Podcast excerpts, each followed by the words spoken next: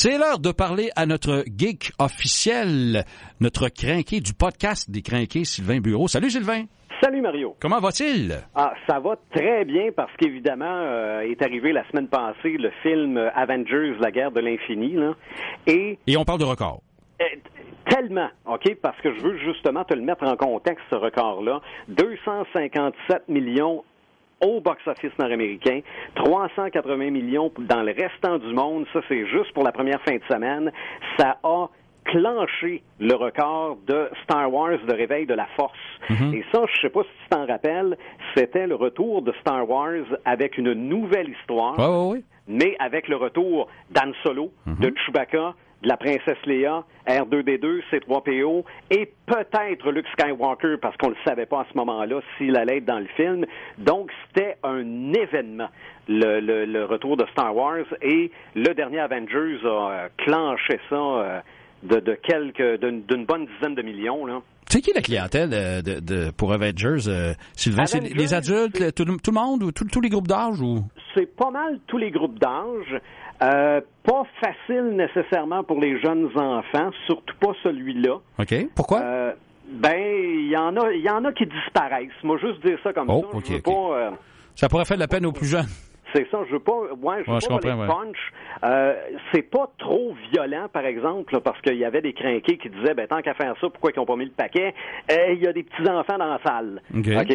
Euh, mais euh, regarde, c'est, euh, c'est, c'est l'épisode. Je vois ça, moi, c'est pas, je vois pas ça comme un film. C'est l'épisode final d'une saison de série télé quand on sait qu'il va y avoir une autre saison après. Donc, ça se termine en donnant le goût de la prochaine saison. là. OK. On, finit ça de fa- euh. Je comprends bien, on finit ça de façon assez dramatique, mettons. Euh, ouais, Disons. assez, euh, assez, qu'est-ce que c'est ça, cette affaire-là? non? OK. Mais c'est le point culminant de tout ce qu'il y a eu avant. Donc, les gens qui se disent, hey, on va aller voir ça, c'est un bon film, là. Si t'as pas vu les autres films de Marvel, euh, tu, tu pars avec deux prises, là. Ah, OK. C'est euh, c'est vraiment c'est un- c'est une histoire qui est déjà commencée quand le film commence puis qui est pas finie quand le film finit. là.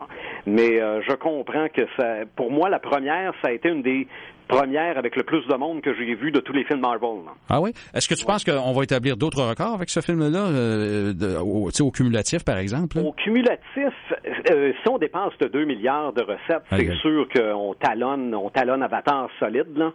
Mais est-ce que ça va se rendre jusque-là? Moi, je pense à un milliard cinq cent mille. C'est, euh, ça sera peut-être pas un record, mais ça va être euh, probablement le film le plus lucratif de l'année. Ça commence à être assez impressionnant comme chiffre, sérieusement. Là. Oh oui, Oh oui. et- assez, assez inattendu pour les, les gens qui suivent pas ça, là. Mhm. Mais euh, ceux qui suivent les films de Marvel attendaient ça là, avec impatience et on va voir qu'est-ce que ça va donner pour Hey, le deuxième week-end. Je veux, je veux pas te prendre à l'improviste, mais est-ce que tu as une idée du budget pour un film comme ça? Parce que je me, je me pose la question sur le taux de rentabilité d'un investissement comme ça? C'est ça. Moi, j'ai vu 300 millions de budget pour le faire, Bon. mais c'est probablement plus que ça pour le mettre en marché. Euh, OK, toi, tu, toi, tu penses que ça inclut pas... euh, 300 millions, c'est la production seulement? C'est ça, exactement, exactement. Puis quand on dit que le film a fait euh, 700 millions à date, là, j'arrondis, là, Mhm. euh, est-ce que c'est pas 700 millions qui retournent au studio parce que les salles de cinéma s'en gardent? Euh, mais en dépensant le milliard, je pense que ça va très bien dans leur vie. Oui, oui, ça, Oui. je pense que oui, puis c'est pas fini, comme on le disait tantôt. c'est ça. Non, non, c'est. Euh, regarde, il y a. euh, Parce que- excuse-moi, parce que- Ant-Man qui s'en vient, non? OK, parce que là, on parle de records au niveau de- du box-office, au niveau des, des résultats financiers, mais là, je veux dire, ça peut rester euh, à l'affiche pendant très longtemps aussi. là. Ça peut établir un ça, record euh, au ça. niveau de, de, de la présentation en salle. là. C'est ça, parce que normalement, ça baisse. Un bon film baisse de 50% par semaine. Mm-hmm. Donc, si le film a fait euh, euh, 500 millions en fin de semaine, il devrait normalement en faire 250 autres le week-end prochain. C'est encore pas si mal. Bon, ça fait qu'on n'est pas trop inquiet. Non, non, Financièrement, non, ça va bien. pas pour l'univers Marvel. euh, ça, l'écœur en titre aigu n'est pas encore arrivé, je pense. Parle-moi de Superman 80e anniversaire. Oui, Il n'y ben, a pas de l'air de ça, hein? En- non, non, non, Ah, vraiment pas. Euh, en fait, c'est les 80 ans du de la première BD dans laquelle il est apparu, c'est-à-dire Action Comic numéro 1. Euh, on a peut-être tous et toutes vu euh, l'image avec Superman qui tient une voiture dans les airs. Là. Ça, c'est l'image classique du numéro 1 de Superman. Mais euh, c'est paru en 1938. On s'entend pas trop sur la date. Là. On dit que c'est avril. Mais depuis ce temps-là, regarde, Superman, c'est le premier super-héros dans le sens personnage qui ressemble à un humain, mais avec des pouvoirs qui ne sont pas du tout. Parce que, je mhm. veux dire, des héros, euh, euh, Tarzan, Zorro, euh, il y en a eu des héros avant, là. Mais des héros avec un super pouvoir, là, inhumain, c'est Superman le premier, puis ça date de 1938. Et, je sais pas si c'était le premier à voler. En fait, il n'a pas volé tout de suite. Ah! Superman, la, la description au début, c'était peut sauter plus haut que le plus grand des édifices, plus rapide qu'une balle, plus rapide qu'un train ou quelque chose comme ça. Mais c'était Superman sautait. Il était très fort, donc il était capable de passer par-dessus n'importe quoi. Sauf qu'après la BD, arrive le dessin animé Superman en 1930, 1940, euh, quelque chose comme ça, les premiers dessins animés de Superman. Mhm. Et les tests, ils font sauter par-dessus les buildings, puis se disent, ça a donc bien l'air fou. OK? C'est bien beau sur papier, dans ta tête peut-être, mais à l'écran, ça avait l'air ridicule. Donc, ils se sont tout simplement dit, on peut-tu le faire voler? Les créateurs ont dit oui, et à partir de ce moment-là, Superman s'est mis à voler. Et en plus, le dessin animé de Superman, pour le temps, c'était le premier dessin animé qui n'était pas comique t'avais avais les Looney Tunes, Bugs Bunny, ah euh, mais ça, c'était considéré comme un dessin animé sérieux. C'était presque un film, mm-hmm. mais sans acteurs. C'était des dessins animés. Et après ça, ben, euh, ça a été le premier super-héros à la télé aussi. Moi, je me rappelle d'avoir vu des émissions de Superman en noir et blanc. Ça, c'est drôle, je me souviens pas de ça. Moi. Les premières euh, présences de Superman à la télévision, c'était une série.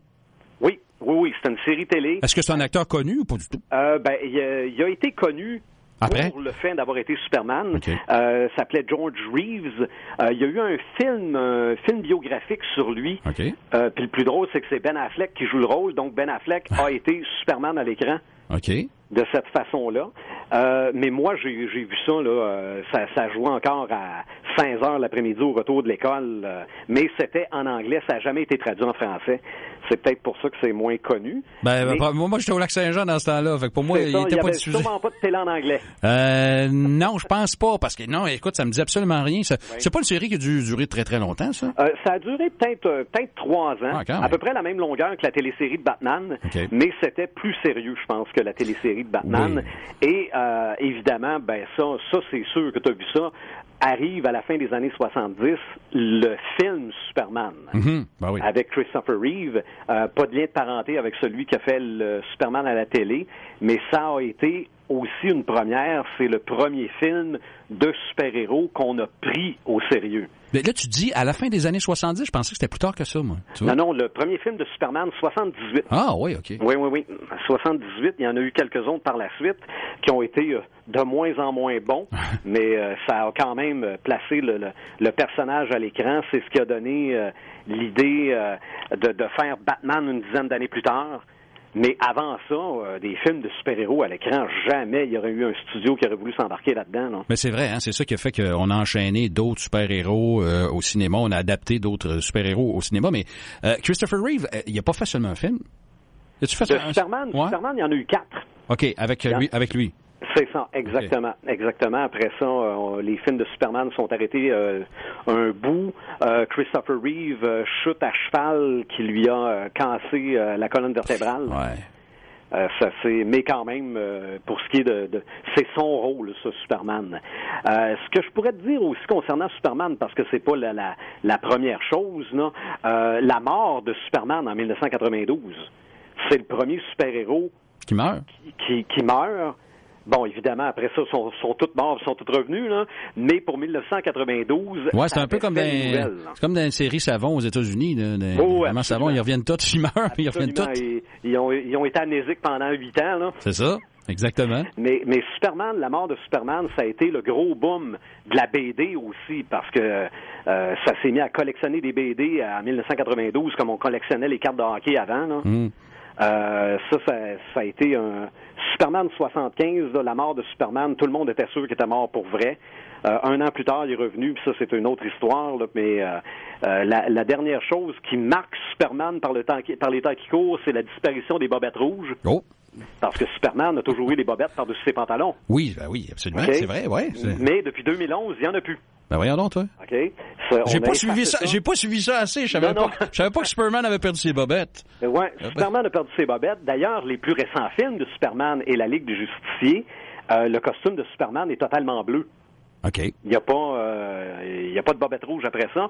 Sauf que, pour souligner les 80 ans de Action Comic numéro 1, on vient de sortir Action Comic 1000 et Superman dessus a des bobettes.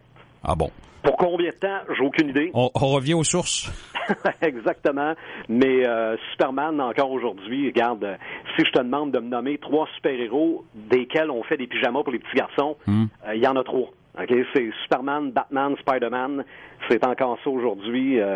Ça, est-ce que sa popularité en BD, en film, est encore aussi forte? Je le sais pas, mais Mhm. je veux dire, il est dans l'imaginaire collectif. Tout le monde connaît Superman. Je serais curieux de voir, par exemple, tu sais, je reviens à ça, les groupes cibles, parce que j'ai l'impression que Superman, on va, je peux me tromper, là, tu connais ça bien plus que moi, là, mais j'ai l'impression qu'on va attirer des gens, des gars plus, ben, les jeunes, mais des personnes euh, plus vieilles aussi, des gars euh, même adultes, là, ben, comme toi, notamment. oui, oui, oui. Alors qu'il y a d'autres personnages, par exemple, qui sont plus attirants pour les enfants. Je, je peux me tromper, mais j'ai ce feeling-là, là. Tu sais, des, des... Ben, en fait, moi, je pense que Superman attire tout le monde. Bon, oui, à cause de sa longévité.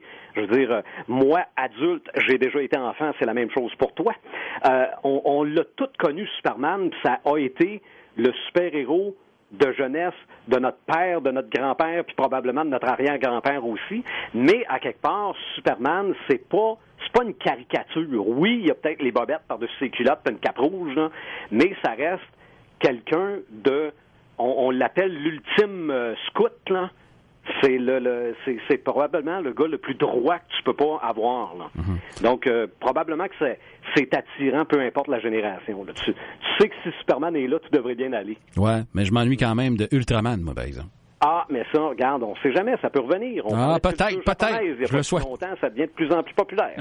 Euh, Parle-moi un peu de Player One Oui, et de... oui, oui, de... ben, juste une petite chose en terminant, parce que moi, j'aime ça constater que ce qui était de la science-fiction n'en est plus. Là. Ouais. On a dévoilé cette semaine que Disney avait inventé une, euh, un, un manteau, un jacket, là, Mhm. rempli de poches d'air contrôlables, donc des, des coussins gonflables, qui font un peu le principe de quand on va se faire prendre la pression. Ouais, ouais. OK? Donc, avec ce manteau-là, si quelqu'un, dans ta réalité virtuelle, te tape sur l'épaule, la poche d'air va gonfler pour que tu sentes qu'on te tape sur l'épaule. OK. OK? Ou, euh, ou je ne sais pas, moi, du paintball en virtuel, là, tu pourrais sentir les, les balles de paintball. Mais là, on parle de Disney, je pense pas que ce soit pour du paintball. Là. Mhm. On dit que si, euh, en réalité virtuelle, la princesse vient te serrer dans ses bras, tu vas sentir qu'elle te serre. Là.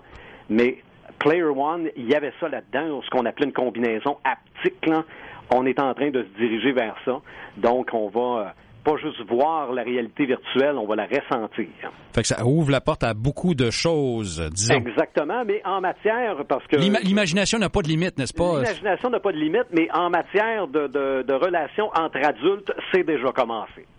Ah, bon, ça je savais pas. Faudrait que tu nous parles de ça ouais, un moment donné. hein. Des, des euh, sensations à distance, ça existe déjà, mais je suis pas un expert en la matière, j'ai pas vérifié. OK, non, non, mais ben, par pro- professionnalisme, tu t'es informé, je veux dire. Ah, Exactement, faut toujours se tenir au courant. Effectivement. Mais est-ce qu'éventuellement tu vas essayer ça? Parce que, idée. notamment par professionnalisme. Euh, Probablement, OK. mais euh, je devrais quand même vérifier auprès de ma douce moitié si elle veut que j'essaye ça par professionnalisme. Merci, Sylvain. Rappelle-nous euh, comment on peut écouter le, le podcast des Crinqués. Euh, podcastdécrinqué.website, c'est le site Internet. Et d'ailleurs, demain soir, c'est notre spécial Superman. On va... euh, on va en parler en long et en large, euh, en papier, euh, en film, en jeu. on fait le tour du sujet.